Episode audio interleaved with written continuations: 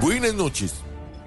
En este capítulo, ustedes conocerán el dramático caso de un hombre en Colombia que se ganó el cariño del pueblo con sus palabras. A través de un tren elevado, moderno, eléctrico, vincula Buenaventura con los puertos del Caribe. Lo que lo hizo subir en popularidad y alcanzar un gran cargo. Me llamo Gustavo Petro y soy su presidente. Así es. Pero así como subió, por sus desaciertos empezó a bajar, a bajar, a bajar. Pero lo preocupante no es eso.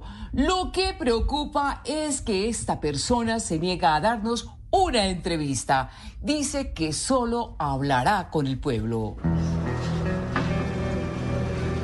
Hay una serie de periodistas que quieren mi entrevista, pero yo prefiero hablar aquí con mi pueblo.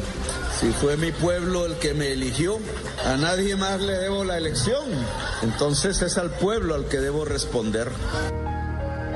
Como escucharon en la declaración, hemos tratado por todos los medios de que nos responda, pero dice que no somos el pueblo. Mientras tanto, su imagen se sigue desplomando en medio de este clima. Un clima de pesimismo. Pero no todo parece terminar allí.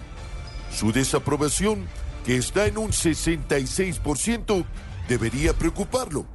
Pero esta fue su reacción al conocer los resultados de la última encuesta.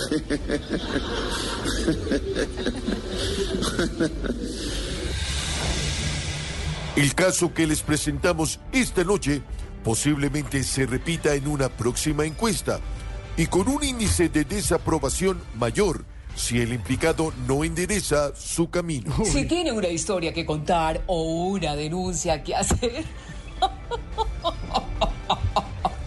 no nos escriba. No nos escriba que ya tenemos muchas denuncias. Soy Manuel Teadoro. Nos vemos aquí la próxima semana en Pésimo Día. Esperen un momentico. ¿Cuál momentico ni que nada? No, señor. Ya estamos fuera del aire. Hola. ¿Qué tal, no?